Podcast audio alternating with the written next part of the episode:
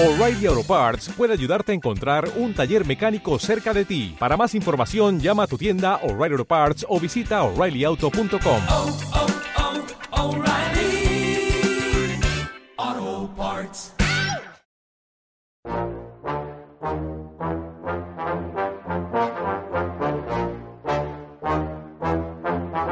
En Radio Intereconomía, Comer a Ciegas, con Jonathan Armengol.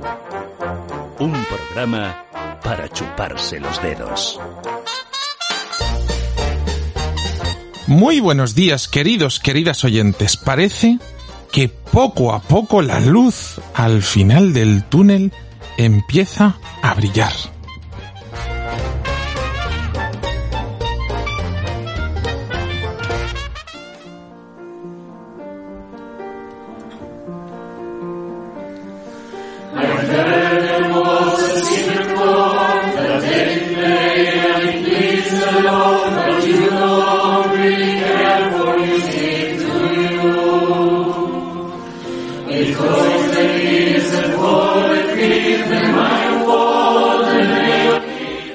Empezamos a pensar en que podremos volver a grabar programas con chefs, con bodegueros, con productores de productos excepcionales sentados alrededor de una mesa en una de esas reuniones en las que en la fase 3 ya puede ser de más de 15 personas.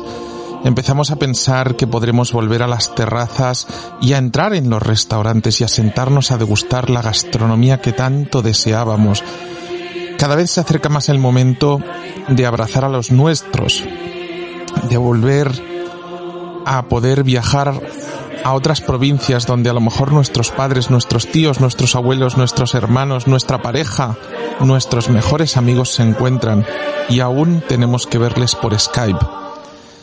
Poco a poco se acerca el momento de volver a una nueva normalidad que con mascarilla o sin ella, con guastentes o sin ellos, con gel hidroalcohólico o sin ellos, nos devolverá algo de esa normalidad en la que muchos estaremos y algunos lamentablemente ya no estarán.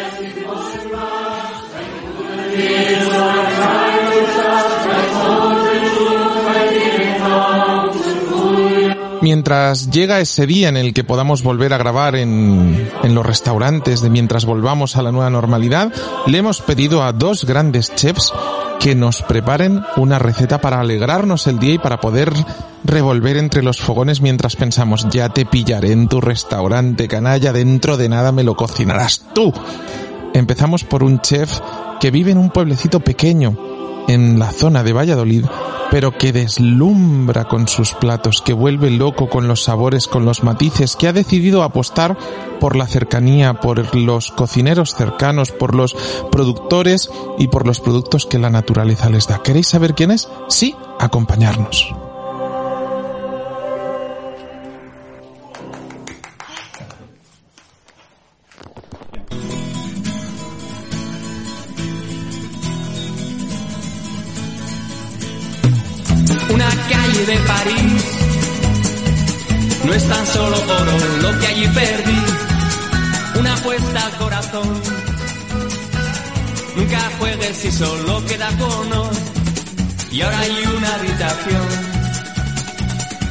Hola, soy Miguel Ángel de la Cruz del restaurante La Botica de Matapozuelos, al sur de la provincia de Valladolid.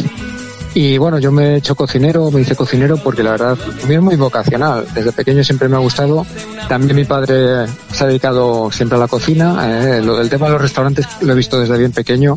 Me ha llamado la atención lo de la brigada cuando entraba yo al restaurante de mi padre. Veía las brigadas allí todos currando, todos trabajando con ese orden y con esa serenidad.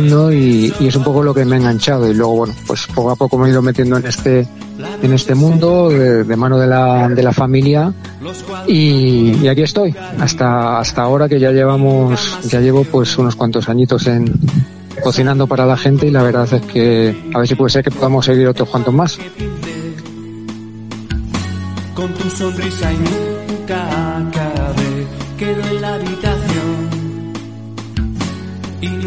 Se una calle de París. Me recuerda todo aquello que no.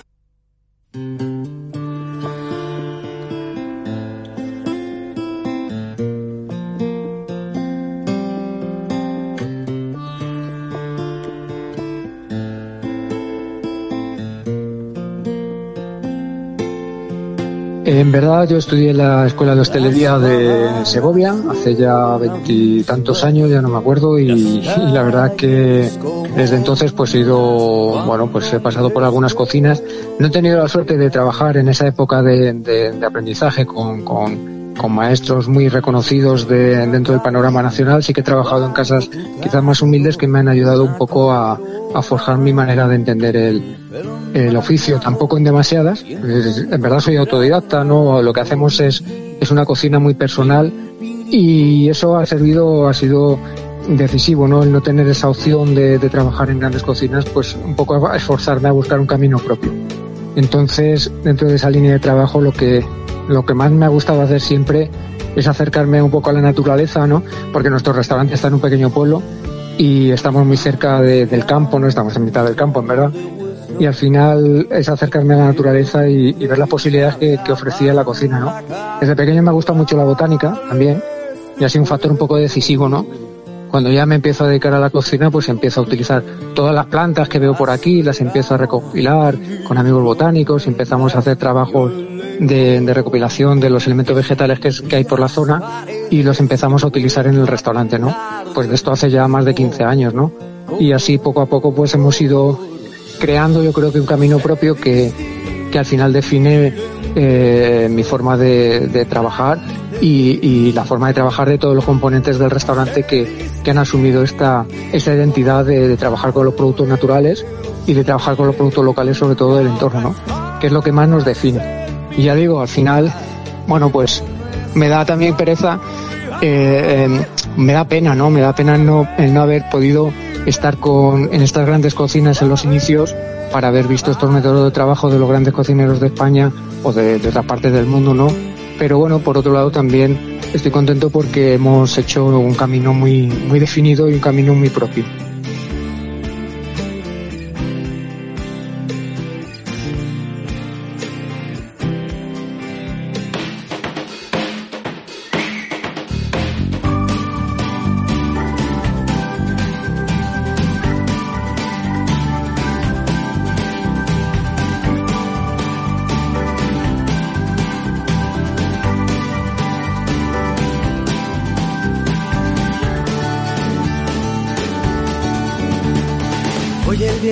Sopla más de lo normal.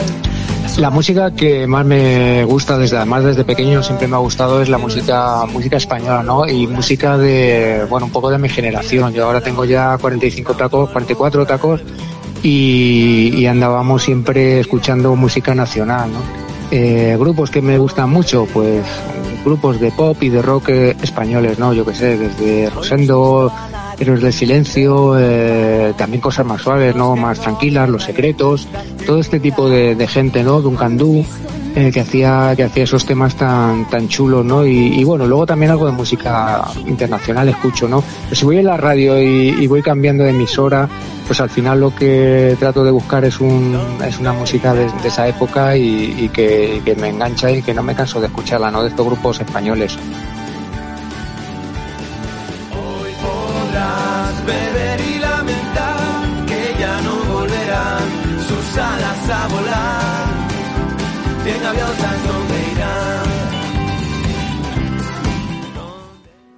Se llama Pero a tu lado.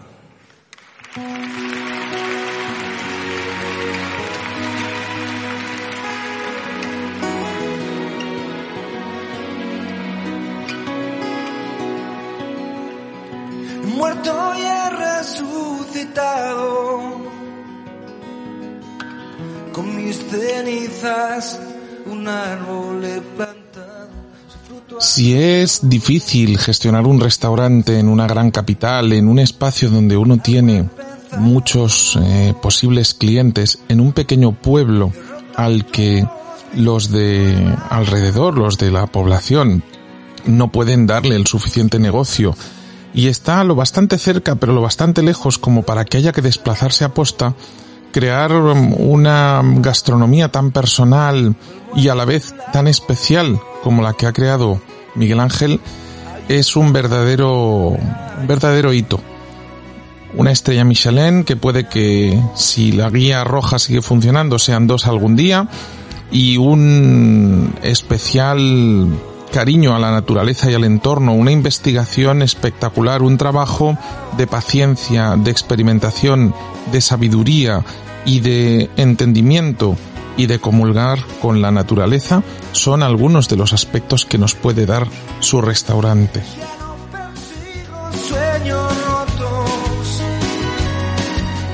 Mira, la Botica de Matapozuelos es un restaurante familiar que abre con, con, intención de generar un espacio en un pequeño pueblo para que la gente que viene a, casa se sienta como nos sentíamos en, estas casas de, de, de, la familia, ¿no? De los pueblos. Entonces es, es un ambiente muy familiar donde nosotros, tanto mi hermano, mi padre, que es con la persona con la que abrimos el restaurante, y yo mismo pues pues generamos esa esa bueno ese, ese clima no de, de estar en, familia y de y de que tú llegas a una casa y te ponemos de, de, de comer no las cosas que se encuentran en, en, ese pueblo no entonces esa es un poco la línea de trabajo y es lo que encuentra el cliente cuando viene a, a Matopozuelos además es una casa labranza de, de pueblo con su patio trasero que tiene un huerto súper chulo. Bueno, pues en verdad lo que, lo que encontrábamos en estas casas, ¿no? Lo que se encuentra en estas casas de, de este tipo de municipios, ¿no?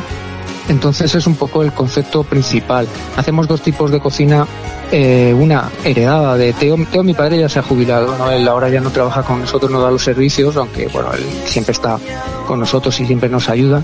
Pero mantenemos un poco esa filosofía, la, línea de trabajo de Teo de mi padre en una cocina muy tradicional, con asados en horno de leña y, otra, y otras recetas muy populares de aquí de la zona, y una línea más personal ¿no? que, que está muy basada en aprovechar todos los recursos naturales y todos los productores, pequeños productores que tenemos en nuestra zona, lo, el producto muy, muy localizado, muy que no se encuentra fácilmente en una línea de distribución y que yo creo que le que aporta un valor muy importante a, a, la gente, a nuestro negocio, ¿no? Y a, a, que la gente se anime a visitarnos y a repetir, ¿no? Es un poco la, la línea de trabajo que tenemos.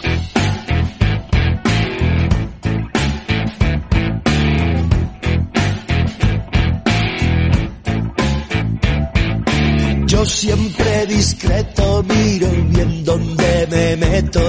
Yo recuerdo que cuando conocí a Miguel Ángel estaba obsesionado con las piñas y los piñones comí piña verde que tenía congelada, un plato que hacía con piñas que recogía verdes en el, en el campo, ya que está cerca de una zona muy piñonera, y que congelaba para poder hacer sus platos todo el año. Eh, hacía verdaderas obras de arte, pero hoy nos trae algo que nos podemos hacer todos en casa, aunque tiene un curro importante. Y eso sí, él dice que es sencillo, así que atentos. Es La receta que os propongo es un, es un paté de, de cordero que fíjate, llevamos haciéndolo en casa casi desde, bueno, casi yo creo que es de las recetas con la que empezamos en el restaurante en, en el 2002. Es una de esas recetas que gusta y que, sí, eso sí que gusta porque no la podemos quitar, ¿no? O sea, y que sirve para empezar muchos aperitivos, mucha gente eh, la utiliza para empezar sus, sus, almuerzos, nos la pide, siempre está presente en los menús de degustación y la hemos ido variando. Es una receta muy sencilla que se puede casi comer a cucharadas y luego se puede tunear, ¿no? Entonces os voy a dar las dos, las dos versiones. Con los afeites, yo bregando con uñas y dientes. Esto que también es suyo.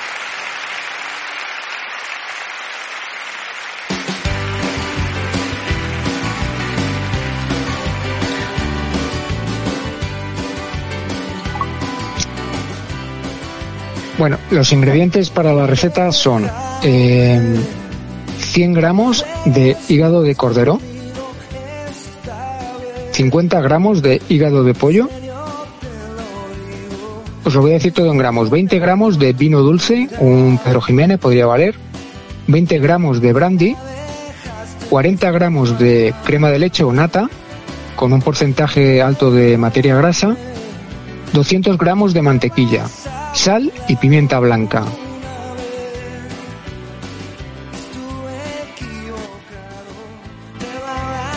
Y si queréis darle un toque todavía más auténtico, pues utilizar mantequilla de oveja, que para eso es cordero lo que vamos a utilizar.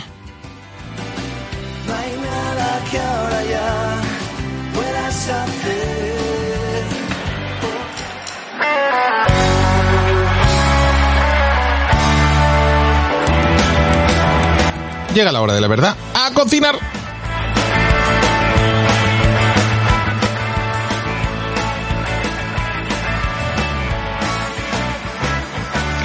Lo primero que tenemos que hacer para esta receta es limpiar bien todos los hígados. Sobre todo tenemos que retirar todas las partes de venas, telas, toda la parte de grasa que viene adherida a los hígados y, limpiarla bien, ¿vale?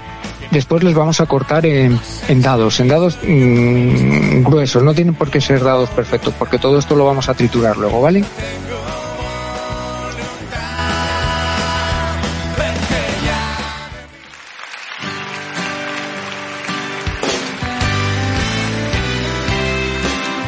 Después saltaremos en una sartén con una nuez de mantequilla, con un poquito de mantequilla, todos los dados de hígado que hemos, que hemos eh, hecho antes, ¿vale?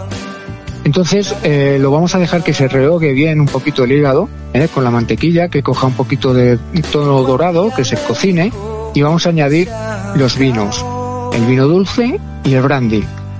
Cuando añadimos ese vino es importante que reduzca completamente, es decir, que se evapore todo el alcohol y que casi nos quedemos sin ningún líquido, ¿vale? Solamente que se impregnen los hígados de ese sabor.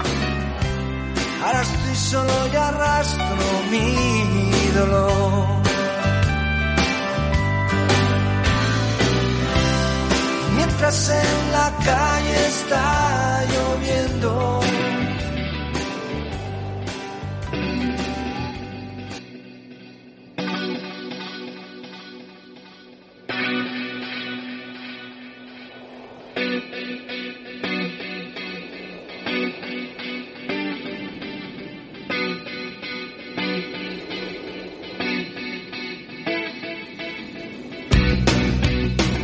Después agregamos la nata, la crema de leche, la agregamos y dejamos también que, que reduzca, ¿vale?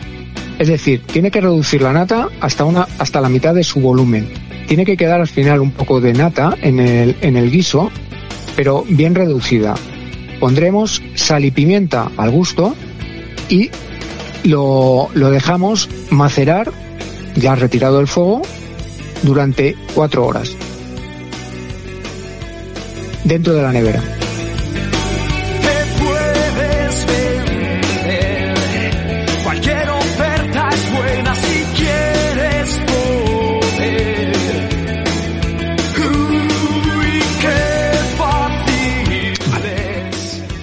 Ya tenemos esta farsa o esta mezcla de hígado de pato con los vinos, con mm, sal y pimienta y con la nata.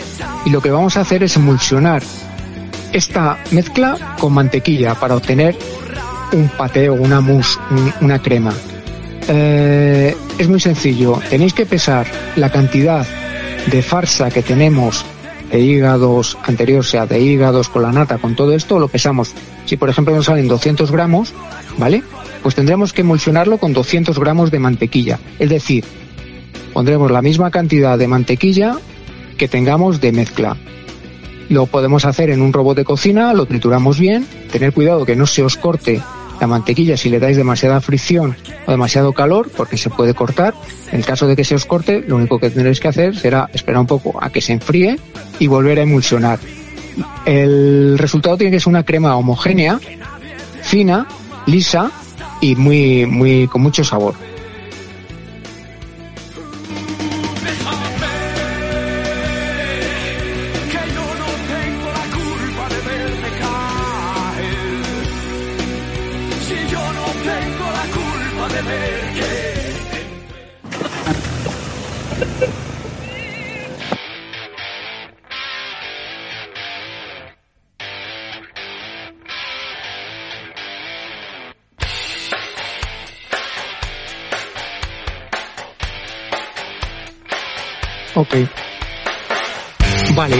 Cuando ya tenemos la crema hecha, lo que vamos a hacer es, mm, en función de el molde que dispongáis en vuestra casa, podéis utilizarlo o podéis colocarlo en moldes rectangulares, en un molde de semicircunferencia para luego formar un- un- una circunferencia con las dos mitades.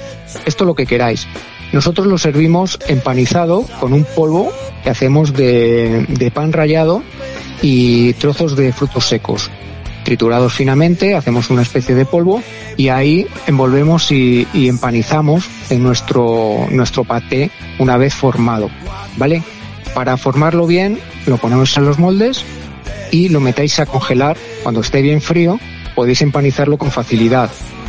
Luego tendréis que esperar a que vuelva a recuperar una temperatura ambiente para que podáis untarlo y trabajarlo o tratarlo como si fuera una, una mantequilla, que al final es la textura que vais a obtener, una mantequilla muy sabrosa, muy ligera y muy golosa, muy dulce, muy, muy sabrosa.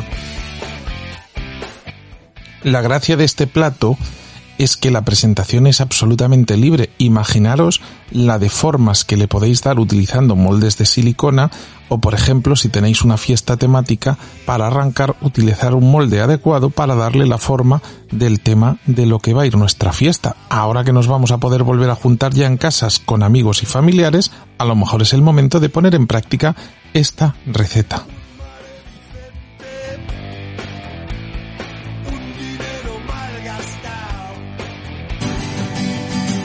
Dime tu nombre y te haré reina en un jardín de rosas.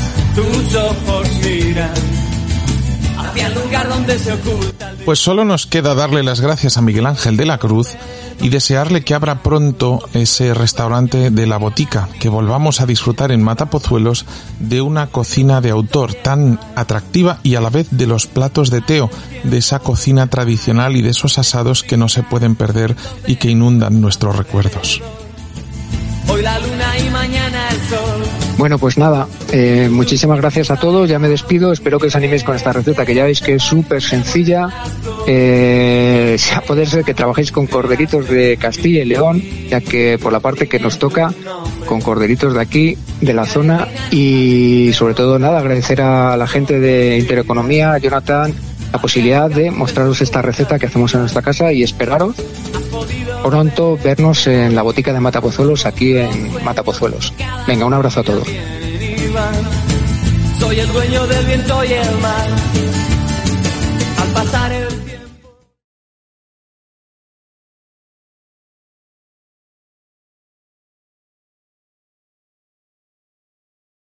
I've heard there was a secret chord that David played and it pleased the Lord. But you don't really care for music, do you? Well, it goes like this, the fourth, the fifth, the minor fall, the major lift, the baffled king composing hallelujah.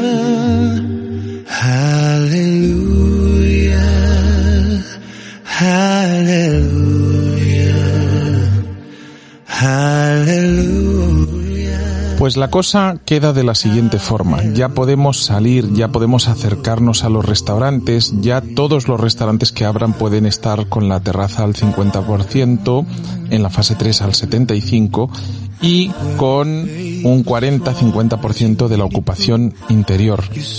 Ahora es cuando toca salir, cuando toca ir a ver si nuestro restaurante, nuestro bar favorito, nuestro tendero ha vuelto a abrir. Queda cruzar los dedos porque todavía hay persianas de locales entrañables para nosotros que están cerradas y que cuando uno las ve tiembla y dice no será verdad, no se quedará cerrada, por favor, volver a levantarla, queremos volver a ir a vuestro restaurante.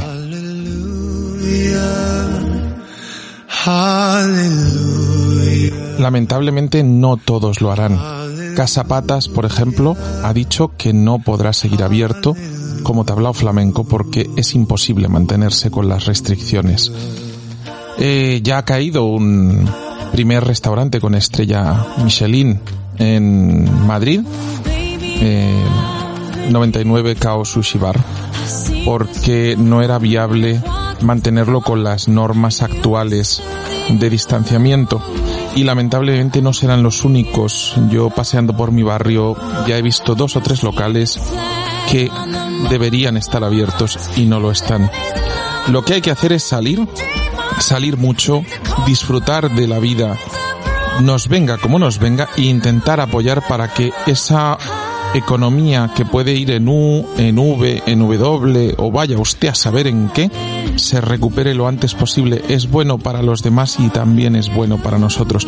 De momento nosotros nos vamos a visitar el que ha sido mm, reconocido como mejor restaurante de Madrid en varias ocasiones, que no tiene estrellas Michelin y que tiene un chef bastante canalla que además es fotógrafo y que da de comer como Los Ángeles. ¿Queréis saber quién es? Sí, pues seguir, que estamos aquí en Intereconomía.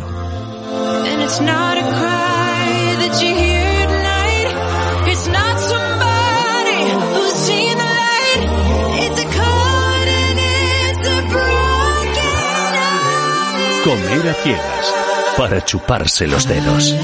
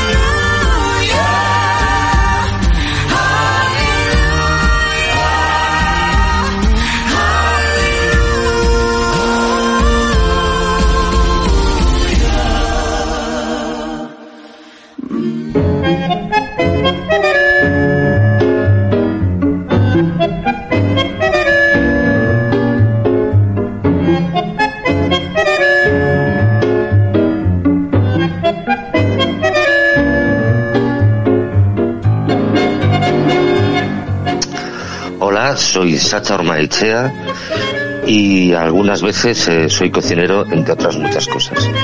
Me gusta la cocina, me gusta la fotografía, me gusta el cine y me gusta eh, ser eh, parte de la felicidad de los demás. Con lo cual, de vez en cuando elijo lo que quiero para intentar ser un poco más divertido y feliz.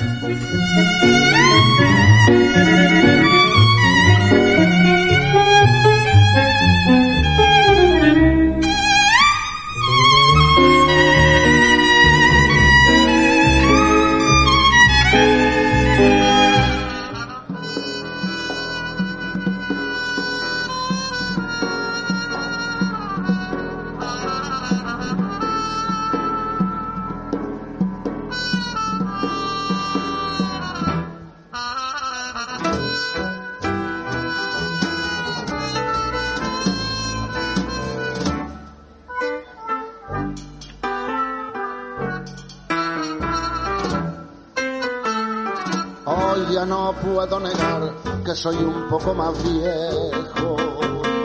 Sé que me ha podido el tiempo cada vez que me contemplo reflejado en el espejo. La cama donde he dormido ahora tan solo es un nido en el que plantar el huevo. Catapulta una princesa, cada hembra una sorpresa siempre viene sin premio. ¿De dónde vengo? Pues eh, yo en la parte de la cocina vengo de que mis padres, que se conocieron en París, una historia más larga, que a cualquiera se la cuento cuando está en el restaurante tranquilamente, pero la radio no es para dar la paliza a la gente. En el restaurante me permito el lujo de hacerlo. Eh, ellos montaron un restaurante, primero, ahora justo hace 50 años, en Siches, empezó la andadura, eh, mi padre era catalán, de origen vasco, mi madre gallega, el llamado Carlos, ella Pitila, y luego, por cuestiones de la vida, de otra pandemia, la última vez que se declaró el cólera en España, abrimos nosotros un restaurante y evidentemente tuvimos que cerrarlo. Me imagino que hay mucha gente que está en esta situación ahora. Les deseo que no sufran y que la vida siempre acaba siendo mejor y montar un restaurante. Con lo cual yo os puedo resumir rápidamente qué es lo que hago y de dónde vengo. Ellos montaron un restaurante, lo abrieron en Madrid y yo con el primer trabajo que hice en el restaurante me gané un dinero y con ese dinero me compré una máquina de escribir. Al segundo año que trabajé, me puse en el restaurante otra vez. Con el dinero que gané, me compré una cámara de fotos y al tercer año no fui a trabajar. Ya dije que ya estaba bien y me dediqué a intentar ser lo que también soy, que soy fotógrafo. Empecé en una revista que se llama Cambio 16. Ahí aprendí mi parte del uso del foco y del contraluz y me dediqué a estas cosas y seguí participando poco a poco en el restaurante. Hasta que de repente alguien cometió el error, y sé quién es, pero no lo voy a decir en público, que dijo un día que yo cociné, hombre, deja el chaval que tampoco es tan torpe. Y yo me lo creí. Y desde entonces, pues estoy ligado a la cocina eh, por una casualidad de que alguien dijo, déjale que el champán, el chaval tampoco es tan torpe. Lo del champán me imagino que este debería llevar mucho champán. Y yo cometí el error de aceptar la apuesta y desde entonces eh, sigo viajando y viviendo con una sartén. Lo más divertido es que yo pensé que iba a conocer el mundo con una cámara debajo del brazo, que en aquella época era lo importante, y al final lo que he conocido el mundo es con una sartén en la mano. Y viajo con una sartén en un lado y con una cámara en otro. Si alguien quiere saber más de mi vida, yo estoy todos los días en el restaurante dispuesto a darle la paliza con ella. Pero es mucho más aburrida que segura de cualquiera de nuestros oyentes. Con lo cual, chicos, mejor me contéis la vuestra, que la mía no tiene mucho más. Mamma mia, la tua caricia,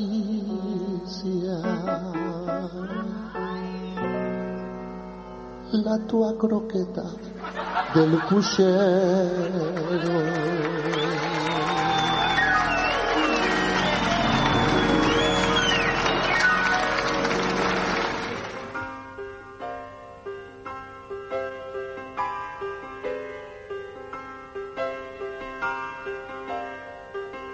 La música, ¿qué música escuchas? Como siempre, eh, mucha y continua. Es lo que siempre tengo de fondo. Con lo cual, me gusta desde Grateful Dead hasta Piazzolla. Evidentemente, siempre nos quedará la música de, del jazz eh, de alguna forma eh, como fondo, con algunos eh, de los que seguiré diciendo. Me encantan por ejemplo, siempre nos quedará Chet Baker, Chet Baker es Dios, sin Chet Baker la música de hoy no existiría.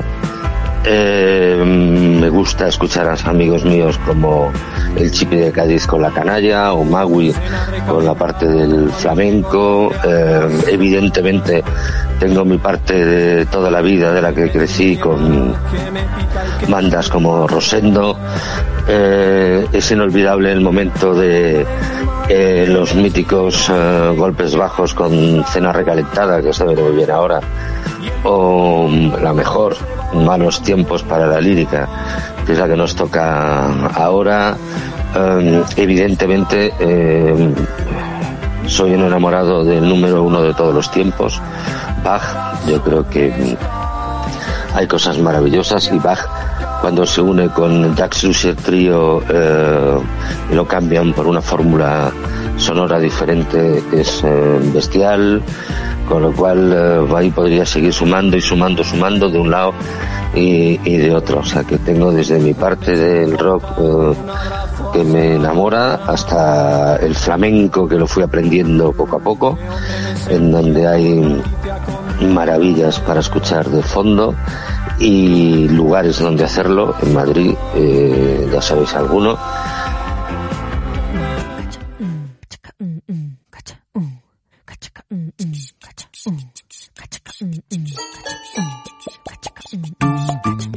Con el dobladillo descosido y el sombrero algo torcido, más la mirada contenta. Despierto mis siete sentidos, creo que hoy el mundo es mío, no me asusta la tormenta.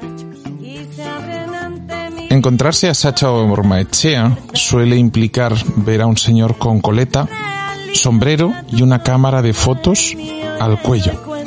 Pero cuando cocina, resulta que por lo menos durante los últimos años ha ido revalidando el título de mejor restaurante de Madrid.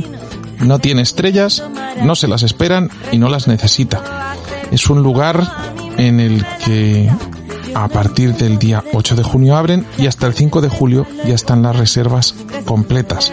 Y no tiene nada que ver que haya que abrir con mucho menos aforo, sino que es uno de los objetos de deseo gastronómico de cualquiera que quiera comer bien sin saber muy bien qué es lo que va a comer. Porque aunque en Sacha hay carta, lo mejor que uno puede hacer es dejarse llevar.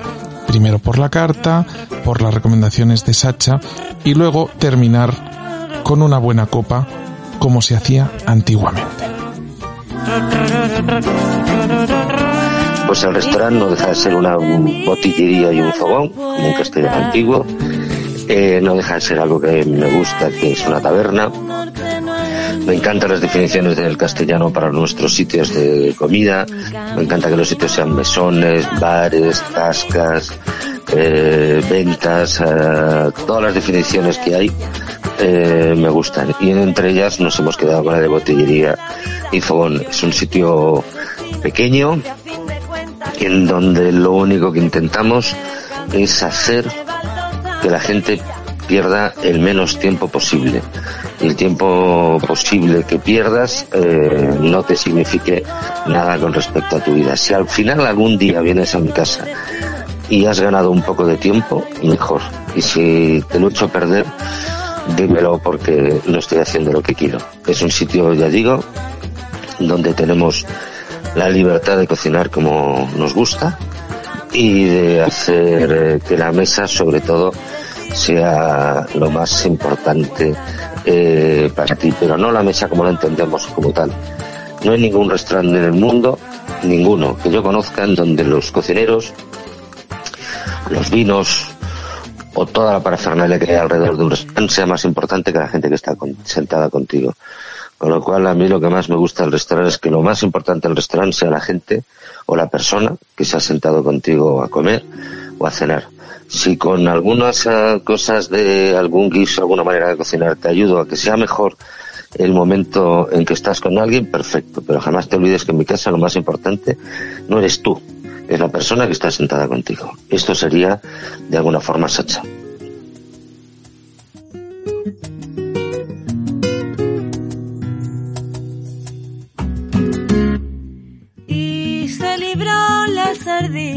Aquel tiburón hambriento. Tan solo con un buen salto echó su escama al viento. Y es que a veces pasan cosas que una nunca se espera. Así el tiburón. ¿Y qué sucede cuando le pedimos una receta a Sacha? Pues los que hayan tenido la oportunidad de probar la que nos propone entenderán que suene algo así en sus oídos. La receta que tiene una pequeña historia, que es eh, una receta que hago en el restaurante que tiene un culpable con nombre y apellidos, que se llama Rafael Moneo, arquitecto, amigo y también eh, viticultor, eh, que me fue pidiendo frecuentemente en esta época del año que le hiciese un revuelto de sisa sisaori, que todos conocemos aquí como perro chico. Eh, ¿Qué pasó? Que no atinaba. Quería que le hiciese el mismo gusto que le daba a ese plato, a ese revuelto, su abuela, y no atinaba nunca. Y un día, que si le gustaba con ese aroma del huevo un poco quemado, que si le gustaba poco hecho, que si de una forma u otra, yo no lo había, lo había intentado de todas las maneras, lo había hecho al baño María, el revuelto lo había hecho con el huevo muy batido, sin batir, en una sartén o en otra, y un día lo que decidí es que lo cocinaba solamente por un lado, lo dejaba sin hacer por arriba, lo terminaba en el momento, y aquello le gustó. Y yo cuando lo vi dije, hombre, vaya tontería que se me ha ocurrido, aunque seguramente alguno de los que se está escuchando es un plato que ya existía en la cocina, pero tampoco era tan frecuente. Y bueno, lo llamé tortilla vaga y se ha convertido en uno de los platos más ah, replicados, afortunadamente, en, en este país. Y es que es muy fácil. Cuando una idea es vaga y tonta, aquí funciona. O sea, esto, somos así y somos así. Y es tan fácil de hacer que lo puedes hacer de lo que quieras. Y la idea básica es freír unas patatas, que no es ningún escándalo en casa, pero freírlas cortadas muy finas, como si fuese una patata chips, pero no vale una patata chips, que es mejor que la hagas tú. Nada, con una patata eh, te sirve, evidentemente ya sabemos todos que hay que pelar la patata y mm, lavarla un poco antes, secarla, cortarla fina y echarla en el aceite. A mí me gusta que no esté excesivamente caliente para que luego subirlo y se quede un poco más crujiente. Después de esto la retiramos, las dejamos ahí bien secas, batimos un poco tres huevos, cuatro, depende de la sartén que tengamos. Em, con tres huevos nos es más que suficiente. Echaremos ese puñado de patatas después de haber batido el huevo, no demasiado. Y pondremos en una sartén que, que sea un poco baja, eh, un poco ancha, como uno de los 24 centímetros o 28, eh, con un poco de aceite, pero no corto, sino un aceite respetable para poder cocinar bien. Dejamos que se caliente, echamos el huevo con la patata y vamos dejando que se vaya cuajando solamente por un lado. Cuando veamos que ya está cuajada por un lado y como la sartén es antiadherente nos va a ayudar, movemos un poco el, el, eh, el, el huevo que tenemos en la sartén y lo volcamos con mucho cuidado en un plato sin que se dé la vuelta. ¿Qué hacemos? Como si fuese una pizza, pero de huevo. Y a partir de ahí podéis hacer lo que queráis. Le podéis añadir, por ejemplo, ahora, un calabacín salteado con unas, ah, con unas gambas. Esto siempre después. Yo en el restaurante lo que hago es, tengo un puerro pochado, les lo pongo encima al puerro, le pongo una morcilla norte Córdoba, vale también un chorizo bien fino, bien fino. Le añado unas piparras, un poco de perejil, un chorro de un aceite virgen extra que nos guste y, y que le dé brillantez y ahí lo ponemos. Nada más. Si quieres, además te vale para hacer, yo digo, es como también una tortilla para extranjeros. Eh, te vale para que sea por un lado de patata, en la otra le puedes poner jamón, en la otra, por cierto, le puedes poner cebolla y así tienes en la misma tortilla, eso siempre vaga, tienes eh, dos cosas que es una con cebolla, otra sin cebolla. Así de fácil y así de sencillo, no puede ser de otra manera.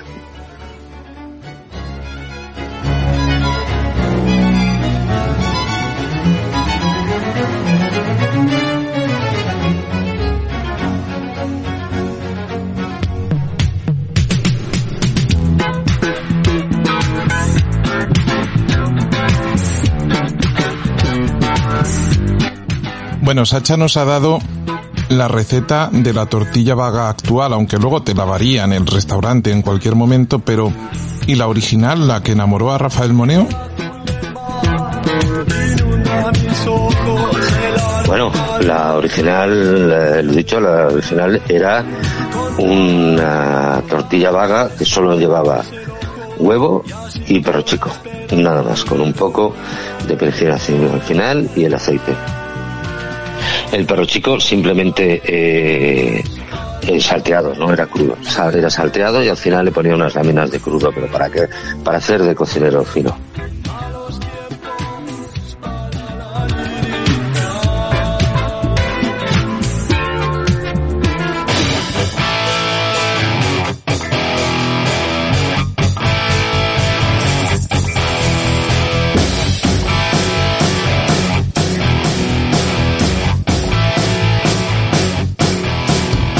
Bueno, ahora solo una ensaladita o algo para acompañar y lo tenemos todo listo, ¿no? estar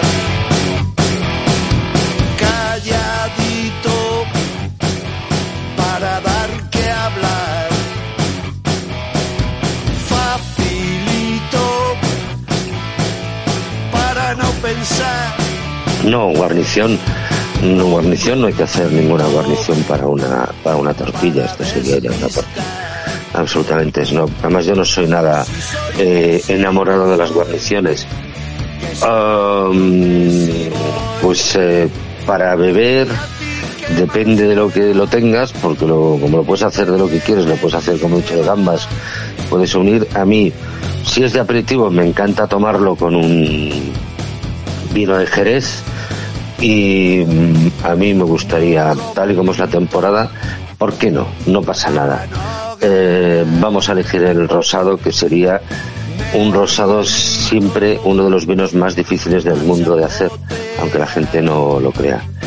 Y que ya que estamos hablando de un navarro, pues vamos con el navarro, si no también valdría un, un vino de Rafael, y ya que estamos, pues ahí estamos en la zona de Segovia, ¿vale?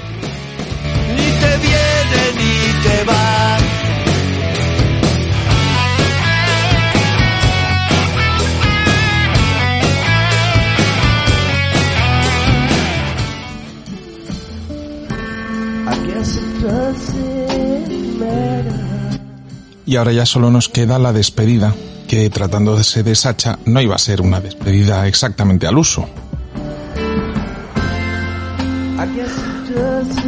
Bueno, pues ahora llega el mejor momento para vosotros, que es el que me despido y así no me tenéis que escuchar más. Y es la despedida. Eh, la despedida es que, primero, eh, de verdad, si alguien quiere venir a mi casa, que me llame con tiempo, que yo lo reservo en un buen restaurante. Que no sea en el mío, es mucho mejor para los que nos escucháis. Hay cientos de restaurantes en Madrid que son magníficos. Sí os pido que no los olvidéis, porque a veces solamente nos acordamos de algunos restaurantes y hay mucha gente que tiene sitios y todos, muchos eh, de nosotros, hemos dejado de ir a algún bar, algún restaurante, algún sitio y no nos acordamos porque dejamos de ir. Fuimos mucho y un día dejamos de ir. Pues ahora que estamos en un momento complicado, tirar de memoria y acordaros de los eh, sitios que hace tiempo que no vais. Y pensar que, mm, bueno, ayudaría si hemos sido suficientemente lógicos y serios para que durante dos meses y medio en nuestras casas o más o menos, digamos, con una forma de vivir eh, más enclaustrada y hemos conseguido solucionar, no, pero por lo menos apaciguar una pandemia, seguramente si ese mismo tiempo lo pasamos en la calle, yendo a los sitios que nos hacen falta, esa pandemia económica también será mitigada. Y no hablo solamente de los restaurantes. Acordémonos de los sitios pequeños, que está muy bien que nos traigan las cosas a casa, pero también es mágico tener que ir a buscarlas. Pues acordaros de todos los pequeños comercios, no solo de esta ciudad o de este país, que sí en este momento tienen muchas más dificultades que las grandes estructuras. Con lo cual, si salimos, conseguiremos ayudar a los demás y también nosotros seremos mejores. No dejáis de ir a ningún sitio que os apetezca, siempre con el cuidado que queráis, pero sobre todo sin olvidar a nadie. ¿Vale? Bueno, lo que casi nos olvida es la cobertura en el último instante. Menos mal que ha sido en el adiós. Mi nombre es Jonathan Armengol. Eh, espero que hayáis disfrutado. Si lo habéis hecho en Radio Intereconomía, genial. Ya sabéis que la semana que viene habrá más.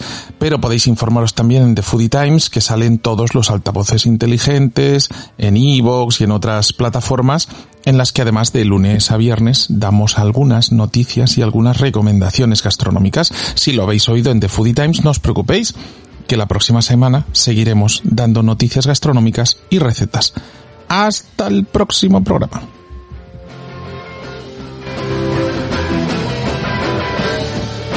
Y recuerda que puedes seguir The Foodie Times en thefoodietimes.com, en tu altavoz inteligente Alexa, Google y Apple HomePod, pedírselo a Siri, al asistente de Google o seguirnos en Spotify, Evox y en la mayoría de plataformas de podcast.